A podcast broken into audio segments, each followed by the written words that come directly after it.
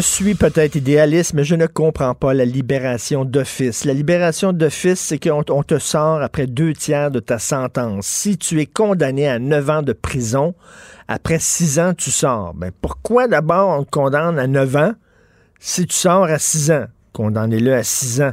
Puis il va faire. Je ne comprends pas la libération d'office. Comment ça fait que quoi que tu fasses, deux tiers de ta sentence, on, te sort de là. On va en parler avec euh, le sénateur Pierre-Hugues Boisvenu. Bonjour, M. Boisvenu.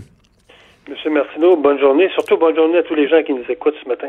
Tout à fait. Là, ça date de quand, c'est la libération d'office? Bon, il faut comprendre que le système carcéral canadien, là, qui, euh, qui, a eu des grands changements dans les années 70, lorsqu'on a aboli la peine de mort, vous vous souvenez, c'est M. Trudeau qui l'a aboli, on a introduit la notion d'une sentence à vie. Donc, les gens qui commettaient un assassinat étaient sentencés de tout le long de leur vie. Après ça, on a introduit la notion de à vie, c'est 25 ans. Et dans les années 90, on a introduit la notion que, ben, on peut donner une chance après 15 ans à quelqu'un a tué quelqu'un. Donc, le système s'est constamment ramolli, là, à partir des années 70, surtout sur l'ère des, libéraux, parce que eux, dans le fond, euh, réhabilitation ne rime pas avec incarcération il faut remettre ces gens-là en liberté. Et c'est à peu près dans les années aussi 90 où on a dit, euh, à des fins économiques euh, principalement, ben, les gens qui auront fait le deux tiers de leur sentence pourront être mis en liberté et on enverra ces gens-là dans des centres de transition. Mais malheureusement, il y a à peine 15 de gens qui vont dans ces centres-là parce qu'on n'en a pas assez au Canada. Euh, au Québec, on en a, on en a peut-être une dizaine. Donc, la majorité des gens qui reprennent leur liberté automatique après euh, le deux tiers euh, se retrouvent tout simplement en liberté, et là, souvent sans, encadrement euh, efficace. Et là, il y a l'histoire de Mathieu Monique. Mathieu Monique, en mars 2015, il a été condamné à huit ans de pénitencier. Pourquoi? Parce qu'il a tué un homme alors qu'il était en état d'ébriété, qui a conduit de façon extrêmement dangereuse. Il a tué un aîné, c'est ça, en Montérégie. Il a conduit sous, sans permis, à très haute vitesse. Bon, ça, c'est en mars 2015. Il a été condamné à 8 ans. Là, il est allé, il voulait avoir sa libération conditionnelle. Ils ont dit non, tu n'auras pas ta libération conditionnelle. Pourquoi? Parce qu'il continue à boire en prison. Il n'a pas appris de ses erreurs. Il continue à saouler la gueule. Ils ont dit, tu n'auras pas ta libération conditionnelle, mais cela dit, attends un peu. Parce qu'en décembre, tu vas avoir ta libération d'office, ça va faire les deux tiers de ta, ta sentence, tu vas pouvoir sortir.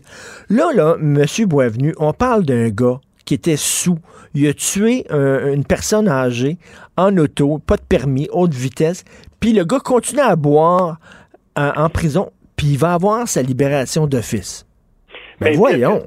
Pire que ça, cet individu-là, euh, lorsque a tué un monsieur de, tout près de 80 ans, se sauvait des policiers parce qu'il avait fait du 155 dans une zone de 50.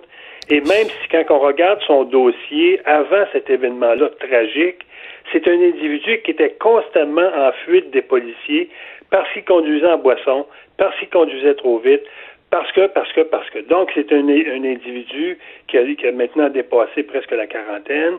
Et même en prison, son, son, son, sa source de revenus était de faire du trafic euh, d'amphétamine, de faire du trafic de cocaïne, etc. Donc, même en prison, euh, cet individu-là a eu des comportements similaires et ce qu'on nous dit, ben depuis janvier 2019, il a, il a cessé de consommer. Ben voyons donc. C'était juste pour bien paraître devant la commission. Mais, là, mais, M. Boisvenu, moi, je pensais que la libération d'office, c'était si, si tu es gentil, si tu as un bon comportement. Mais là, on sait que ce gars-là, il buvait, puis tout ça, il va avoir sa libération d'office quand même. Et voilà. Et nous, euh, dans les derniers mois euh, du Parti conservateur en 2015, nous voulions abolir la notion de peine automatique dans tous les cas. Parce que vous savez qu'il y a aussi des sentences presque automatiques au 1 sixième de la peine, euh, ce qu'on appelle les crimes à caractère économique. Quelqu'un qui, pour la première fois, est pris à voler, un exemple, une personne âgée, euh, c'est un crime à caractère économique, il va être libéré presque automatiquement au 1 sixième. Ça existe encore au Canada. Un sixième? Un sixième. Donc, nous, on voulait abolir tout ça, tout ce qui est sentence, tout ce qui est libération automatique. On dit ça, là, c'est fini chaque criminel qui pourra demander, demander une libération, c'est un droit, mais l'obtenir, c'est un privilège. Et pour obtenir ce privilège-là, il devra monter patte blanche et faire en sorte que sa réhabilitation s'est complétée. Dans ce cas-là, c'est vraiment pas ça.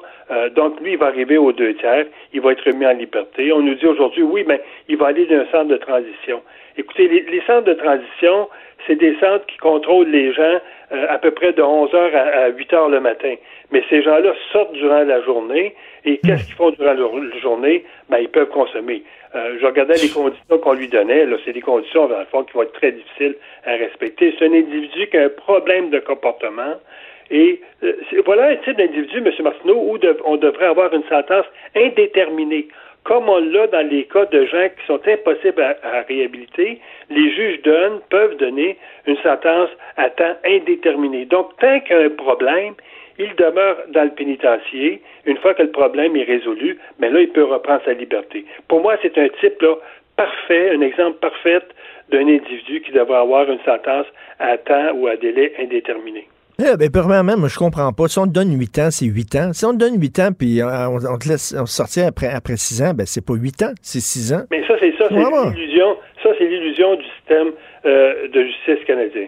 Moi, je croyais ça lorsque l'assassin de Julie avait reçu une sentence 25 ans ferme sans possibilité de libération. Mais moi, j'ai appris quelques années après qu'un individu pouvait, après 15 ans, demander une révision de sa sentence sur son bon comportement en prison. Donc, notre système fonctionne toujours à deux vitesses. Celle que les juges donnent des sentences, souvent relativement sévères, mais une fois qu'ils sont en des murs, il y a là un autre système qui fait en sorte que ces individus-là, dépendamment de leur comportement, peuvent obtenir mais son, son, bon, son bon comportement. Lui, il a pu changer son comportement. Votre fille, elle pouvait pas changer son comportement. Elle était morte. Elle a perdu sa vie. Vous avez raison. Et c'est pour ça que nous, on a aboli cette, ce qu'on appelle le, la, dernière chance, là, euh, Last Hope, en 2012, je pense, et dorénavant, quelqu'un qui tue, euh, qui commet un meurtre prémédité, euh, je le dis bien prémédité, c'est automatiquement 25 ans, sans plus aucune, aucune possibilité de revoir la sentence. Ça, c'est aboli. on a aboli aussi, entre autres, lorsqu'il y a des gens qui vont voler les, les, fonds de pension, à l'école Lacroix, Jones, ben oui. ne, sont plus, ne sont plus admissibles à une libération ou un sixième. Ils doivent le faire au moins le un tiers. Mais même là, un tiers, c'est ben, un tiers, M. Boisvenu, un tiers, c'est rien. C'est pas pour des gens qui ont volé des millions, pour moi là, c'est pas sévère. Incroyable. On, est dans, on est dans un régime actuellement où, vous savez, M. Martineau, pour la première fois de l'histoire du Canada, le système carcéral canadien, bon an, mal an, a sur sa responsabilité à peu près 30 000 individus incarcérés et à peu près le, deux tiers sont dans les pénitenciers et le tiers sont en libération conditionnelle, donc sont suivis dans la collectivité. Pour la première fois de l'histoire, ce gouvernement-là a mis plus de monde dehors. On calcule actuellement qu'il y a à peu près 16 000 individus qui sont en liberté conditionnelle euh, dehors et à peu près 13 000 qui sont dans le pénitencier. Donc, depuis trois ans, on a vraiment vidé les pénitenciers euh, fédéraux euh, pour euh, sauver un peu, de sous. comme disait Yves Thériault, tout le monde dehors, je pense qu'il avait écrit un livre là-dessus. Ça, ça le, genre de sujet dont vous parlez, il faut aussi parler de ça en campagne électorale. Il faut aussi en parler. Ça touche les gens. Malheureusement, on n'en parle pas suffisamment. Nous allons avoir un, chapitre là-dessus, entre autres au niveau de la prostitution, excusez-moi, de l'exploitation sexuelle des mhm. mineurs c'est le fléau de l'heure actuellement euh, au, Québec, surtout dans la région de la grande région de Montréal. C'est tout près de 1000 femmes, euh, dont 40% sont des mineurs, euh, sont pris avec les gangs de rue et sous des profiteurs. Donc oui, on va en parler durant la campagne. On aura là-dessus des propositions très fermes de remettre le système carcéral dans, sur ses rails. Et lorsqu'on commet, on commet un crime, euh, il y a une sentence qui est au bout de, de ce crime-là. Et cette sentence-là, elle doit être exécutée de façon complète. Merci beaucoup, M. Pierre-Hugues Boisvenu. Merci. C'est un plaisir, M. Martineau. Bonne journée. Donc, sénateur Pierre-Hugues Boisvenu, c'est